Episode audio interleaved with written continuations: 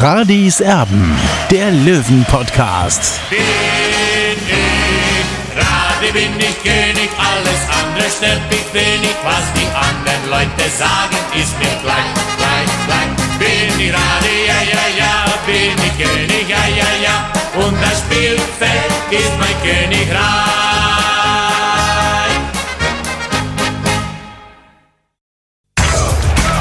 Radis Erben, der Löwen-Podcast. Der Spieltagsrückblick.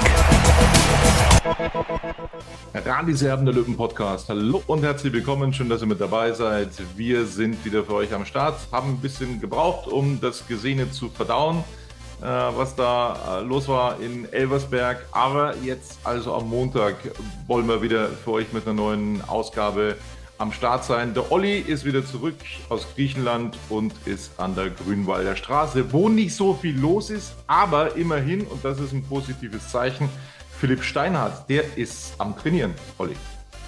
So schaut's aus. Er ist gerade vor wenigen Minuten oder vor wenigen Augenblicken hier mit äh, Fitnesstrainer Jörg Mikolait vorbeigegangen. Heißt also auch, die Bälle waren mit dabei. Es geht aufwärts bei Philipp Steinert und es ist auch bitter nötig. Äh, wir denken da eben an diese 1 zu 4 Niederlage in Elversberg, wo man einfach diese defensiven Schwächen auch auf den Außenbahnen gesehen hat. Aber Tobi, dazu kommen wir später. Absolut. Wir steigen mit einem Zitat von Jesper Verlat nach diesem Spiel ein, der gesagt hat, wir waren bei jedem Zweikampf zu spät, haben die erste Halbzeit komplett verschlafen. Wir hatten auch keine eigenen Offensivaktionen, um ins Spiel zu kommen. In der zweiten Halbzeit gelingt uns das 1 zu 3, aber eine Fehlentscheidung macht das dann wieder kaputt. Dass du mal verlierst, ist normal. Dass du so verlierst, ist extrem bitter. Es ist alles gegen uns gelaufen. Ja, das ist richtig. Ähm, ich muss ja auch dazu sagen, also um Gottes Willen, wenn mir jemand gesagt hätte vor der Saison, dass du am achten Spieltag zum ersten Mal ein Spiel verlierst, hätte ich das sofort unterschrieben, blind. Ganz klar, dass das auch passieren kann, ist völlig logisch. Ich habe auch äh, auf ein Unentschieden getippt zwischen Elversberg und 60 München. Dass es allerdings so kommen würde, das konnte ich mir nicht vorstellen, weil das war teilweise schon extrem. Das hatte natürlich viele Gründe. Das hat Jesper Verlat gesagt, also sehr selbstkritisch auch äh, erwähnt. Wir dürfen den Schiedsrichter natürlich nicht auslassen, logischerweise. Es gab erstmal eine Umstellung bei Elversberg auf eine Dreierkette, womit äh, Michael Kölner und 60 München überhaupt nicht gerechnet hatten. Mit dieser taktischen äh, Maßnahme, mit diesem Kniff ist 60 München überhaupt nicht zurechtgekommen. Elversberg hat völlig verdient 2 zu 0 geführt. Vorausgegangen waren jeweils ein Fehler des Rechtsverteidigers Christopher Lannert, der zu weit weg war. Und dann, ja, war es äh, Fabian Greilinger, der Linksverteidiger, wo man einfach sagen muss, dass die, ja, da wirklich eine ganz, ganz schwache Leistung gezeigt haben, die beiden.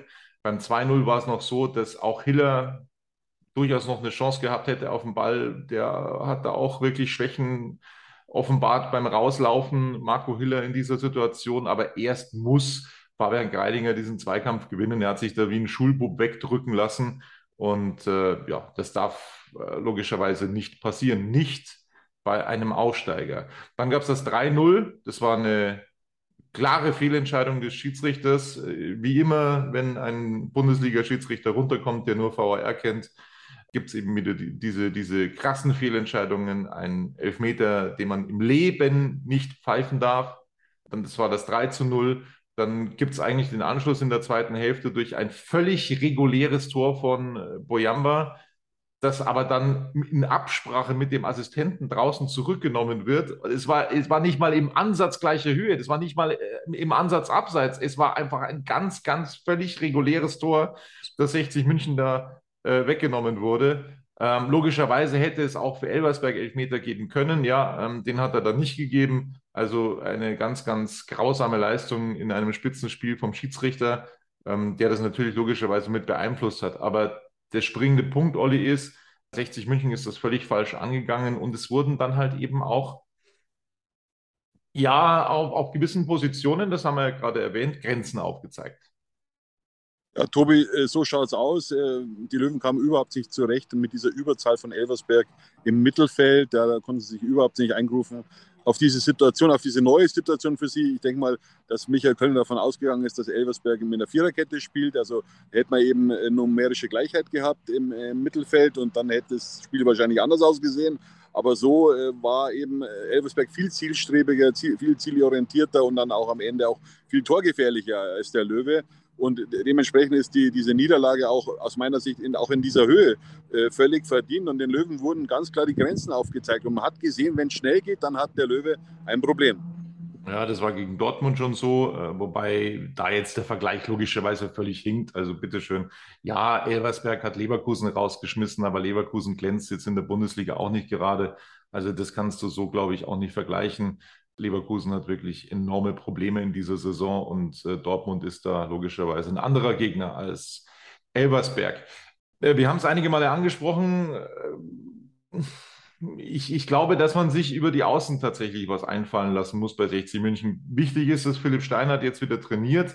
Äh, Fabian Greilinger in allen Ehren. Er ist für mich ein, ein, ein momentan durchschnittlicher Drittligaspieler, ein durchschnittlicher Drittligaspieler. Und wenn es dann eben gegen Top-Gegner geht, dann, dann äh, werden ihm die Grenzen aufgezeigt. Bei Lannert auf der rechten Seite ist das ähnlich. Da favorisiere ich mittlerweile, um ehrlich zu sein, eine Lösung mit äh, Leandro Morgalla oder Janik Deichmann hinten. Also da muss sich Michael Kölner auch was einfallen lassen, weil das funktioniert so nicht, wenn es dann gegen ja, einen Gegner mit anderer Kategorie geht. Das hat man heute deutlich gesehen.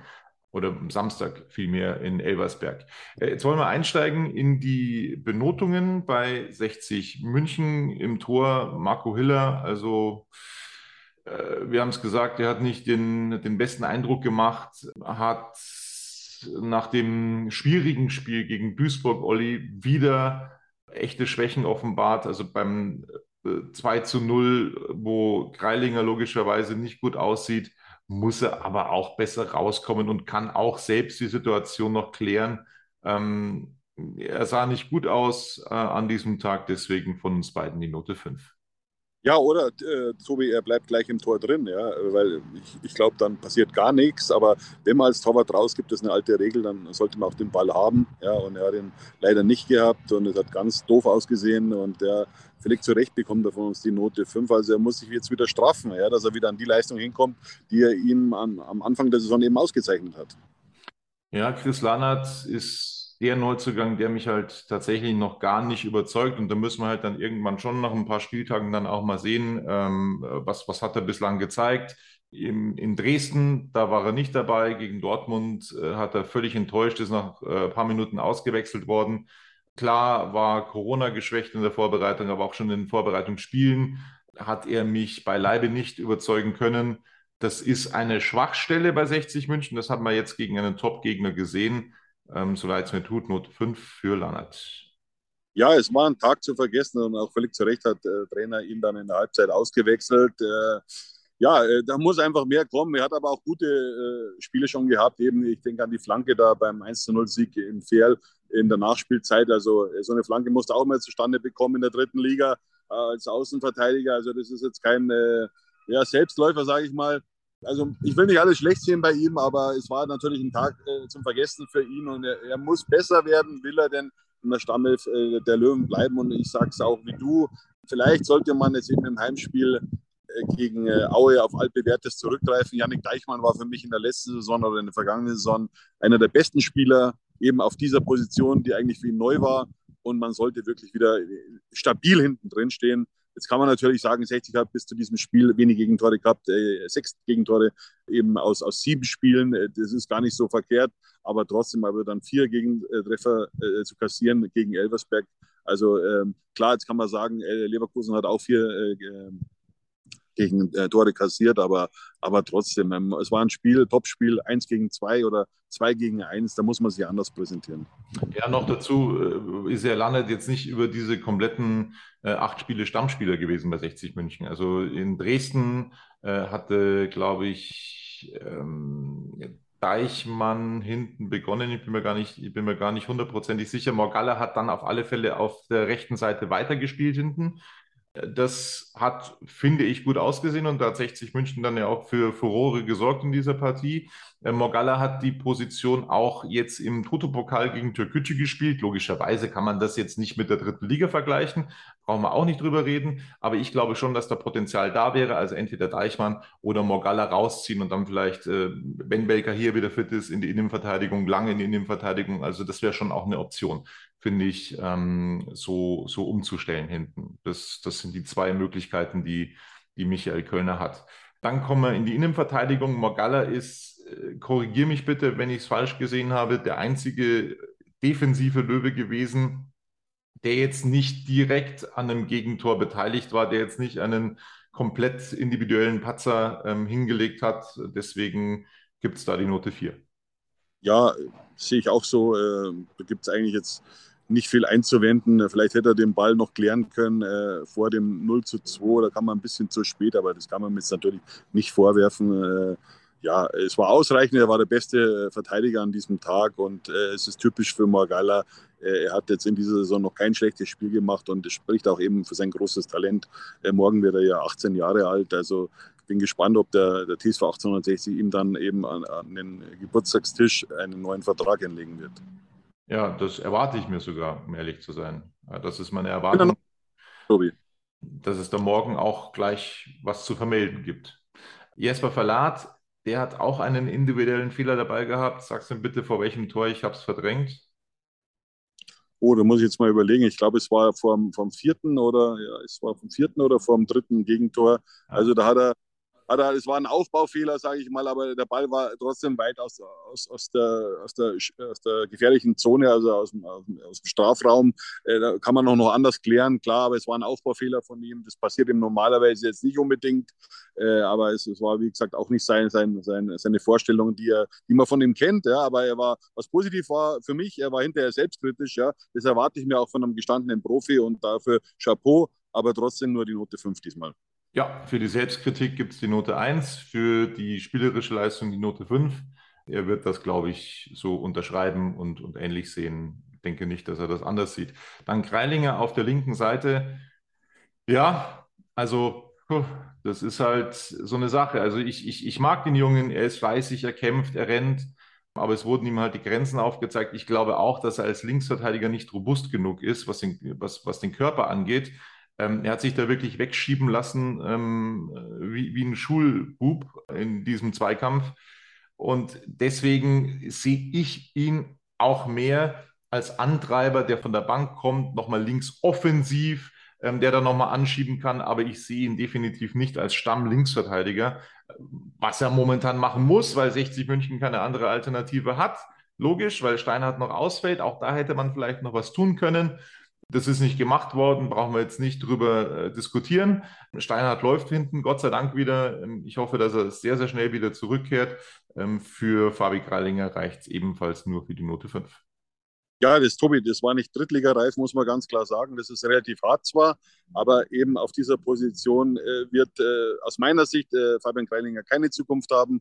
Man hat es ja schon in der letzten Saison gesehen. Da gab es ein Spiel äh, exemplarisch eben äh, für dieses Spiel auch am, am, Samstag. Ja.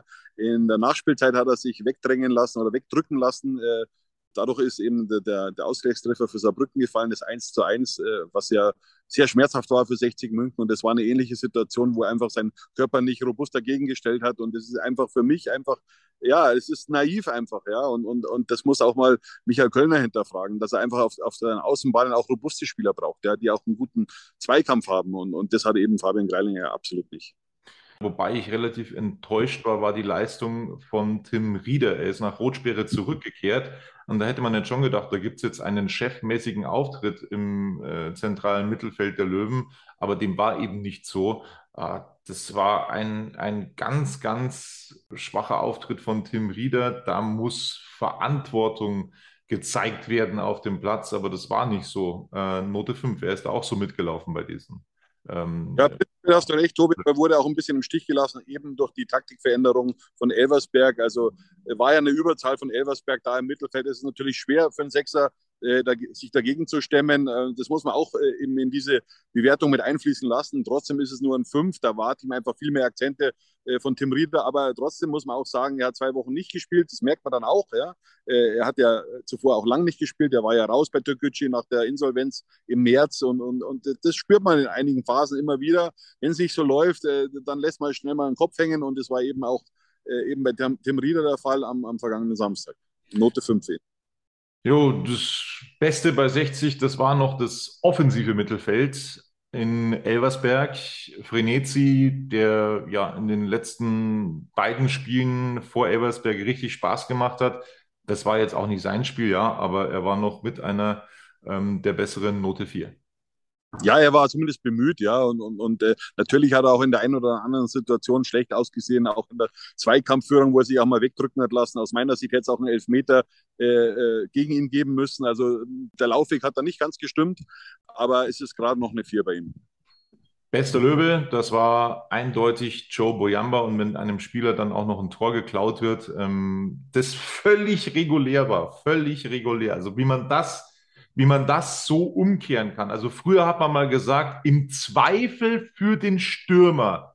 Das hat man früher gesagt. Der war nicht im Abseits, der war nicht auf gleicher Höhe, der war sowas von nicht abseits und dann nehmen ihm die das Tor weg. Also das ist wirklich, wie das zustande kommen kann, ist mir ein Rätsel. Im Zweifel für den Stürmer ohne VAR, hat man gesagt. Und das kann ich in der Situation wirklich nicht erkennen. Also, was der Schiedsrichter und der Assistent da gesehen haben, boah, es macht mich echt sauer. Ähm, Boyamba hat dann noch ein Tor gemacht, hätte eigentlich ein zweites, ja, reguläres noch dazu gemacht. Ähm, das finde ich super, super, super ärgerlich. Ähm, Note 3 für Joe Boyamba.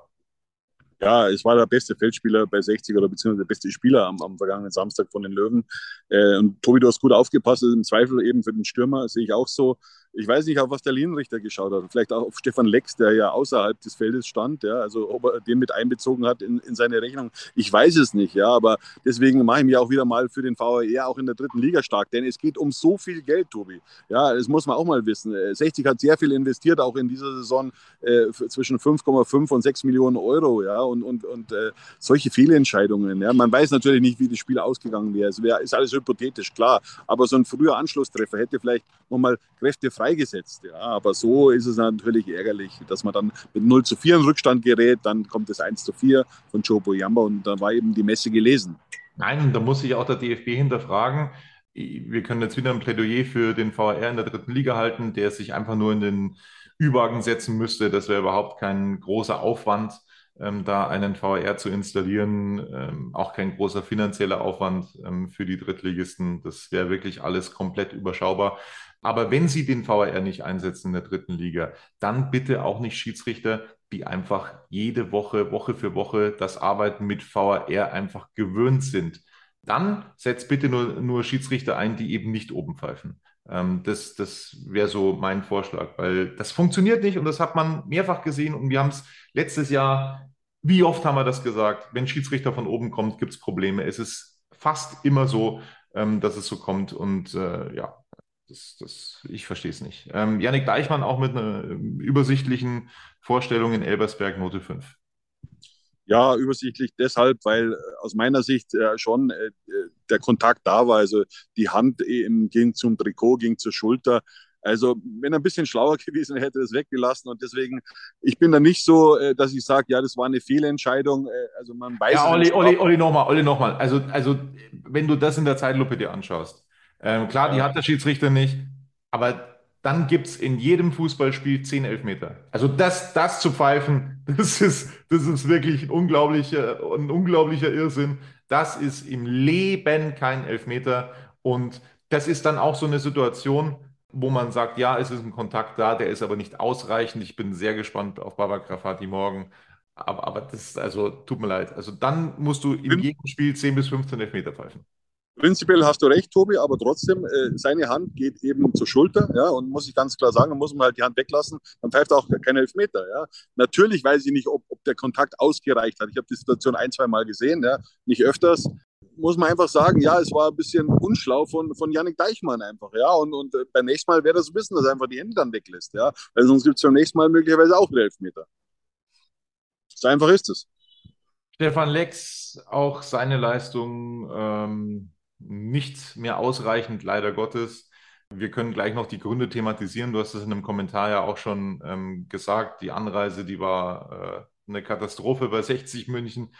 Stefan Lex hat eine schwache Leistung gezeigt, Note 5 für den Kapitän. Ja, er ist als Kapitän abgetaucht und da erwarte ich mir einfach eine, eine andere Vorstellung von ihm, weil wenn es bei den anderen nicht läuft, dann muss er die anderen mitreißen und das habe ich eben an diesem Tag nicht gesehen. Ich war nicht in Elversberg dabei, ich habe es nur am Fernsehen gesehen, aber ein Kapitän, der in so einem Alter ist, ja, da, da, muss er die anderen mitreißen und, und das war leider nicht der Fall. So, dann sind wir noch bei Finn Lackenmacher. Äh, ja, das ist halt dann auch das Problem. Und ich, ich mache dem Jungen gar keinen Vorwurf, aber ich glaube schon, dass das auch so ein bisschen im Hinterkopf eine Auswirkung hat bei einem Finn Lackenmacher, der weiß, ja, Moment, also eigentlich hat der Trainer keinen Stürmer auf der Bank, den er jetzt für mich bringen kann. Und dann, und dann glaube ich, ist es allzu menschlich, dass, dass, man, dass man dann einfach so, so, so ein paar Prozentpunkte weniger abruft. Glaube ich persönlich. Das ist ganz menschlich und das ist überhaupt kein Vorwurf. Äh, es, es war kein äh, nomineller Stürmer mehr auf der Bank, den er hätte bringen können, Michael Kölner, weil man eben nicht nachgerüstet hat. Skenderovic ist krank ausgefallen. Bär wissen wir, warum er nicht dabei ist. Ja, jetzt gibt es noch einen Stürmer, ähm, der fit war mit Finn Lackenmacher. Das war eine schwache Vorstellung von ihm, Note 5. Aber das ist hausgemacht gewesen. Ausgemacht, auf jeden Fall, aber trotzdem war es aus meiner Sicht jetzt ein schlechtes Beispiel, Tobi, denn es ist nicht so, dass ein Fußballer dann denkt, was ist auf der Bank los, wer könnte eingewechselt werden, also ein Fußballer, ein Sportler denkt anders, das kann ich dir sagen, der will das Beste für die Mannschaft, will das Beste für sich, aber es ist natürlich bezeichnend, äh, dass 60 keinen Spieler mehr auf der Bank hatte, keinen Offensivspieler, keinen Stürmer mehr äh, und das ist eben das, was ich, was ich vor einigen Wochen schon gesagt habe oder auch du, man hätte nachrüsten müssen, will man eben äh, diese, diesen Superstart eben vergolden. Und äh, Marcel Bär wird heuer womöglich nicht mehr spielen. Er hat zwar jetzt schon seinen, seinen Holzschuh abgenommen, aber ich bezweifle es, dass er eben in dieser Hinrunde noch für die Löwen auf Torejagd gehen wird.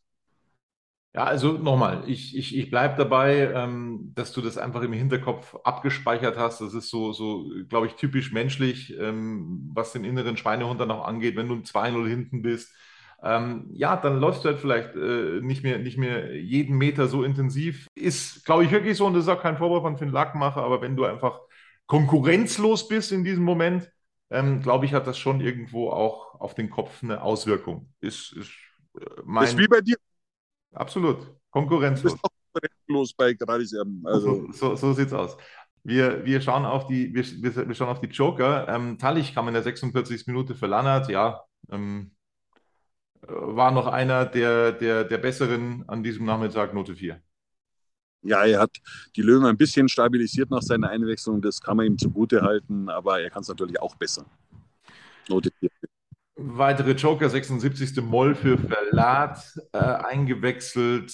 Ja, auch er bekommt noch eine Note. Ich schließe mich heute wirklich dem Olli komplett an. Note 4 ja, äh, wie gesagt, er hat dann mitgeholfen, dass es nicht noch heftiger wurde für die Löwen. Äh, aber so richtig kann man ihn natürlich nicht bewerten. Es war eine Viertelstunde Einsatzzeit. Ja, es hat besser ausgesehen dann als in der Anfangsphase, ganz klar. Note 4 für ihn. Ist halt so bei den Jokern, wenn das Kind schon in den Brunnen gefallen ist, dann, ja, was willst du dann machen? 60. Minute kam Daniel Wein für Fabian Greilinger, der überfordert war ins Spiel. Note 4 für Daniel Wein. Ja, mich hat es ein bisschen gewundert. Der Reporter hat ja bei Magenta gesagt, er, er hat schon nach wenigen Minuten so relativ geschnauft, äh, für das, dass er erst eingewechselt wurde. Das kann ich jetzt nicht bestätigen. Äh, ist natürlich, ist natürlich auch schwer, in so ein Spiel reinzukommen, in so ein hektisches Spiel reinzukommen, ja, in so ein schnelles Spiel reinzukommen, bei, bei so einem Zwischenstand auch. Ja, also das muss man auch wissen. Äh, für einen Fußball ist es nie einfach, wenn es 0-3, 0-4 steht. Also das muss man auch eben äh, unterstreichen. Deswegen aber trotzdem noch die Note 4 für Daniel Wein. Dann haben wir den eingewechselten Kobilanski, 76. für Lex, auch er mit der Note 4. Ja, die, die Vorarbeit äh, für das Tor von Joe Boyamba war natürlich exzellent, aber er hat auch wieder seine Schwächen gezeigt in der Zweikampfführung im Mittelfeld einfach, ja, äh, wo er einfach viel präsenter sein muss, mit seiner Erfahrung auch. Also da muss er noch ein paar, paar Sachen draufpacken, äh, dass es einem besser wird für ihn und dass er dann auch wieder in die Stammelf rückt. So, dann haben wir noch ein Debüt. Glück kam ins Spiel für Rieder, 86. Minute, ohne Bewertung. Also wieder einer, der reingeworfen wurde. Ich würde Wörl, ehrlich gesagt, mal gern sehen. Wörl, Sür, hm, die würde ich gerne mal in der dritten Liga sehen, die beiden. Das wäre mein Wunsch. Jetzt ist die Frage nach der Ursachenforschung. Also, äh, Taktik, ähm, haben Sie ja, vermissen lassen. Äh, sie sind, sie sind auf die, auf die äh, taktische Umstellung von Elversberg nicht vorbereitet gewesen. Das ist ein Grund. Der andere Grund, die Anreise, Olli, die waren über neun Stunden im Bus Richtung Saarland. Und das ist natürlich schon brutal, ne? Also für mich ist das nicht professionell, Tobi. Wenn man weiß, es ist, ist Rückreiseverkehr, ja, äh, Ferienverkehr, ja, dann muss ich mich anders vorbereiten. Ja. Es, ist, es ist wie bei der Mannschaft, äh, also quasi auf dem Platz, der Trainer bereitet die Mannschaft vor. Natürlich hätte der Trainer vielleicht auch Einfluss nehmen können drauf, ja. Er hat vielleicht nicht damit gerechnet, äh, dass man, dass man so, so lange eben äh, diese 426 Kilometer nach Saarbrücken zurücksetzt, auch klar. Aber man hat es ja schon mal vorgemacht, eben zum Auswärtsspiel nach Ferl äh, ist man mit dem Zug angereist, äh, ist da quasi in Kassel abgeholt worden vom, vom Mannschaftsbus, um einfach eben äh, die, die Füße lo äh, locker zu haben, beziehungsweise die Beine locker zu haben. Und das hätte man auch machen können. Äh, bei, beim 1 zu 1 gegen Viktoria Köln soll es ähnlich gewesen sein. Da war die Mannschaft auch über neun Stunden unterwegs. Und da muss ich mich schon fragen, das gemeinsame Ziel der 1860 München heißt Aufstieg dann muss ich mich auch so, sage ich mal, im Background so verhalten, beziehungsweise alles dafür tun, dass die Mannschaft wirklich erfolgreich ist. Und die Mannschaft war bis jetzt erfolgreich und das ist ja auch bezeichnend, ja. Wenn man auf die Heimtabelle blickt, ja, dass der Löwe hat, hat alle Spiele gewonnen, ja, auch wenn dann auch mal glücklich irgendwie gegen Oldenburg.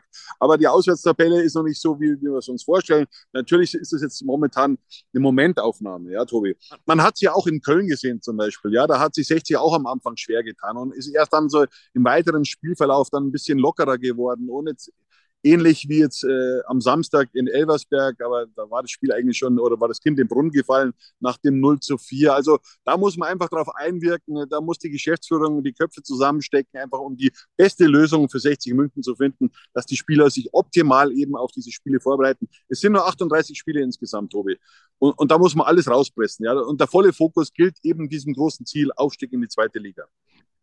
Der dritte Punkt, den ich noch mit einfließen lassen möchte, ähm, zu den Gründen oder zu den Dingen, die äh, vor allem nicht schön waren am Samstag. Also wir haben immer gesagt, hey, nach acht Spielen äh, einmal verlieren, hätten wir alles sofort unterschrieben, ist überhaupt kein Problem, ist doch logisch. Also wer geht davon aus, dass 60 München da jetzt 38 Spiele jedes gewinnt. Das, das funktioniert nicht. Das ist klar. Das ist von vornherein klar gewesen, aber das, was auch in den sozialen Netzwerken ganz, ganz, ganz drastisch kritisiert wurde, das war, dass es keine Gegenwehr gegeben hat. Also wie, wie gegen, gegen Halle, glaube ich, letztes Jahr. Es gab keine Gegenwehr, es kam nichts. Man hat sich da irgendwie ergeben.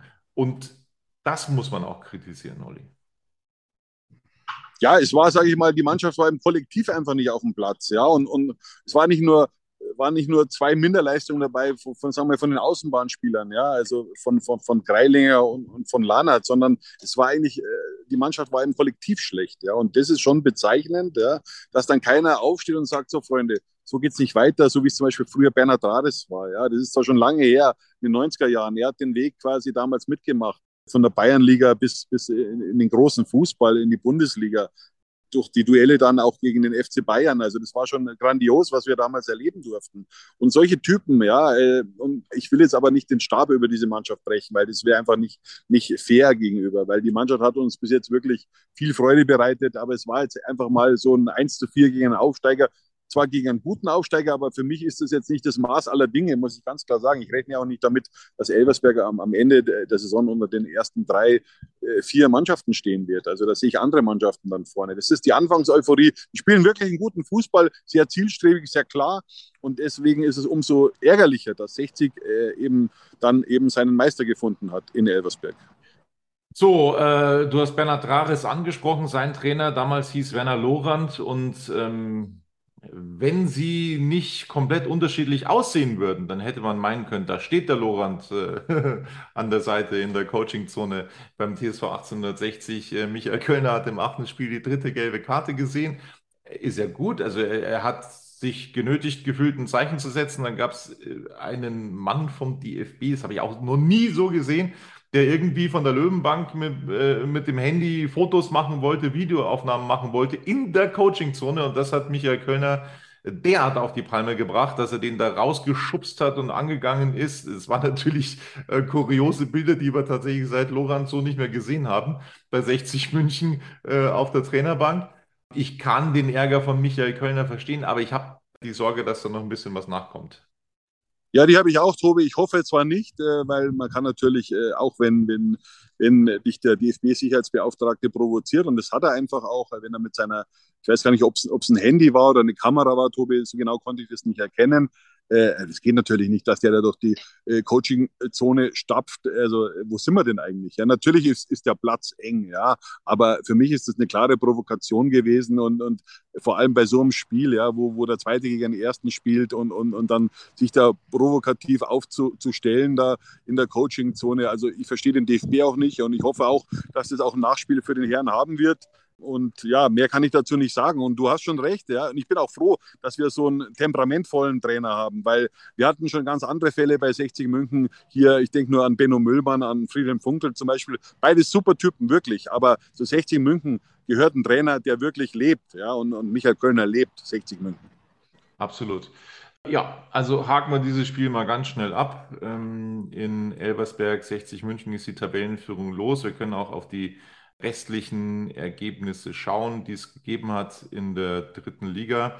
Ähm, es ging ja am Freitagabend schon los mit der Auswärtsniederlage von RWE beim VfL Osnabrück. Erster Sieg für Tobi Schweinsteiger als Trainer in der dritten Liga.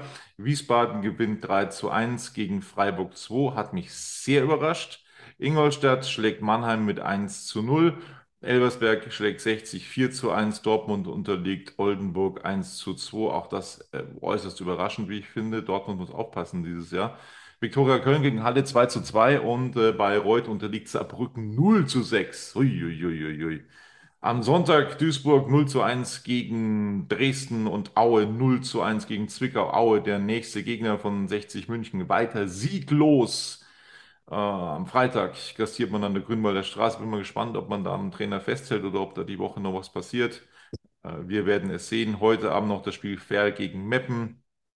Ähm, tabellarisch sieht es dann so aus, dass 60 die Tabellenführung los ist. Elversberg, der Aufsteiger, ist neuer Tabellenführer, 19 Punkte plus 13 Tore. Zweiter 60 München, 19 Punkte plus 9 Tore nur noch weil man ähm, ja, drei eingebüßt hat, sozusagen. Saarbrücken auf der 3 mit 16 Punkten und plus 10 Toren.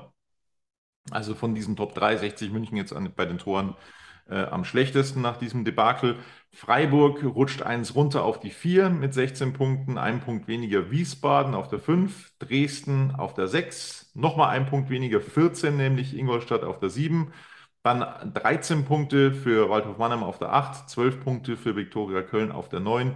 Duisburg ist 10. mit 11 Punkten, punktgleich dahinter Oldenburg auf der 11. Das kann sich sehen lassen für den Aufsteiger. Zwickau hat 10 Punkte auf Platz 12. Meppen ist 13. mit 9 Punkten, punktgleich Osnabrück auf der 14. Halle ist 15. mit 8 Punkten, 2 Punkte dahinter RWE auf Platz 16 und die Abstiegsplätze Drei Mannschaften mit vier Punkten, Ferl, Dortmund, Bayreuth und letzte ist Aue mit drei Punkten. Das muss einen Sieg geben am Freitag. Ich glaube, da gibt es eigentlich kein Wenn und Aber, oder Olli? Nee, also ich gehe davon von, von einer großen Reaktion aus, äh, Tobi. Ich denke mal, dass es ein Sieg zwischen, äh, mit zwei, drei Tore Unterschied äh, sein wird am Ende. Also ich will natürlich jetzt äh, den, den, äh, den Absteigern nicht, nicht schwach reden, aber wenn man auf die Tabelle blickt, äh, da erwartet man sich ja einfach auch nichts anderes. Ich glaube auch einfach an, an, an den guten Charakter der Löwen, dass da eine Reaktion folgen wird, weil äh, so darf man sie nicht präsentieren. In Elversberg, das, das weiß jeder, von der Nummer 1 bis zur Nummer 20 äh, am vergangenen äh, Samstag. Und auch der Trainer weiß es natürlich. Äh, und, und der wird da in den nächsten Tagen wirklich äh, an der einen oder anderen äh, Schraube drehen, um dann wieder auf Kurs äh, zweite Liga zu halten. 60 München 2 spielt 3 zu 3 gegen Nördlingen. Kevin Goden hat wieder ein Tor gemacht. Wird der jetzt, wo er auf der Außenverteidigerposition gerade ein bisschen klemmt, wieder zur Alternative für Michael Kölner? Das ist die Frage. 60 hat sich entschieden, den Spieler abzugeben. Er hat keinen neuen Verein gefunden. Und wenn man jetzt wieder zurückholt, ähm, äh, weiß ich auch nicht. Äh, ich sage mal so, er hätte es wahrscheinlich verdient, weil ich glaube nicht, dass er zum Beispiel schwächer ist als Fabian Greilinger oder auch äh, Christopher Lannert. Aber der Verein hat sich entschieden, den Spieler, ohne den Spieler zu planen, ihn abzugeben. Ähm, und ja, es ist halt so, kommt oft zu solchen Entscheidungen im Fußball, die man hinterher vielleicht auch nicht nachvollziehen kann. Ich war von, von äh, Kevin Gordon auch in der vergangenen Saison enttäuscht, weil äh, der Trainer hat ihn ja gekannt äh, aus Nürnberg und da erwartet man sich dann einfach mehr. Er hat auch einige Bundesligaspiele gemacht unter Michael Kölner.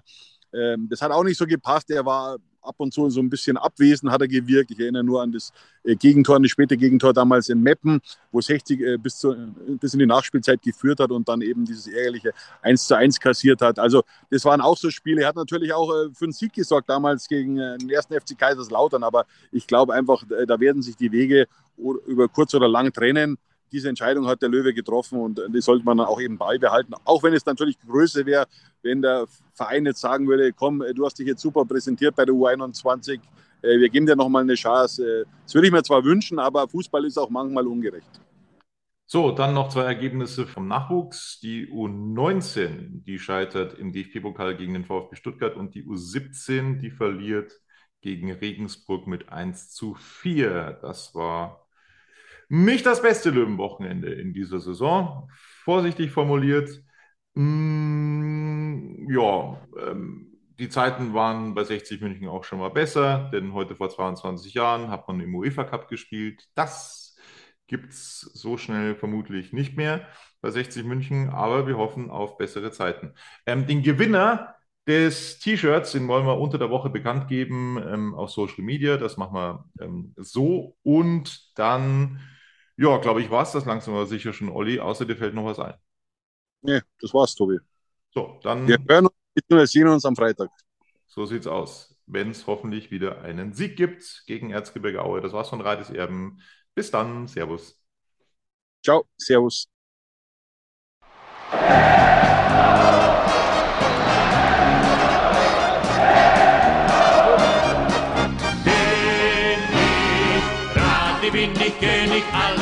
das stört mich wenig, was die anderen Leute sagen, ist mir klein, klein, klein. Bin ich gerade, ja, ja, ja, bin ich König, ja, ja, ja, und das Spielfeld ist mein Königreich.